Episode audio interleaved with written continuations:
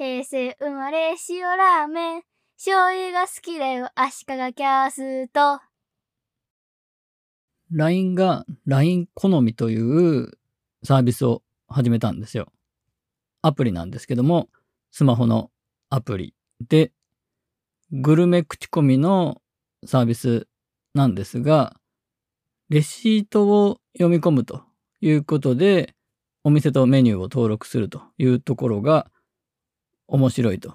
いうのと、口コミを投稿すると LINE ポイントをもらえるというお得なところもあって興味を持ちました。LINE 好みの好みは C で始まって CONOMI なんですが、インストールして起動したら LINE のアカウントと関連付けできるので LINE のアカウントで認証してユーザー名とかを設定しまして手元にあったレシートをスマホのカメラで取り込んでみたんですけどもサバの一夜干し定食のサバという漢字が読み取れなかった以外は完璧に読み取ってました。もちろん読み取ったものを後で修正することができるのでテキストでサバという漢字を1文字追加するだけでお店の名前とかお店の住所メニューの名前が全部自動で入力されるのでそれにレビューを加えていく星いくつとか入れてあと感想みたいなことを書き込んだりすることで簡単に投稿できるんですね。今までそういうグルメ口コミ系とか書き込もうと思ったこともあんまりないんですけどもこれだけ手軽にできる。まずレシートを読み込むというところから簡単にできるのでこれまでグルメ口コミとかをやらなかった人でもやってみようかなって思わせる力があるんじゃないかなと思いますしレシートから読み込ませていくだけなのでみんなのために口コミをというよりも自分の食べていったお店の記録みたいな形で残していくために使うというのもありかなと思います。登録した口コミを非公開にすることもできるので非公開にして自分のグルメ記録として使うというのもありかもしれないですね。そしてもう一個の注目ポイントの LINE ポイントがもらえるという点なんですけども口コミを投稿することによってポイント的なものをもらえるんですが細かい話をするともらえるのは LINE 好みコイント LINE 好みパワーという2種類のポイントがもらえて LINE 好みパワーというのはこの LINE 好みにどれだけ貢献しているかというポイントなのでユーザーのランク付けみたいな形で使われるものなのでしょう。そして LINE 好みコインの方は LINE ポイントに交換できるということで LINE スタンプを買ったりするのに使えるんでしょうし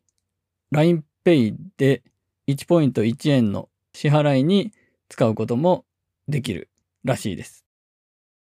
ここがすごくよくできてると思うんですが口コミサイトで口コミを投稿していってもそこでの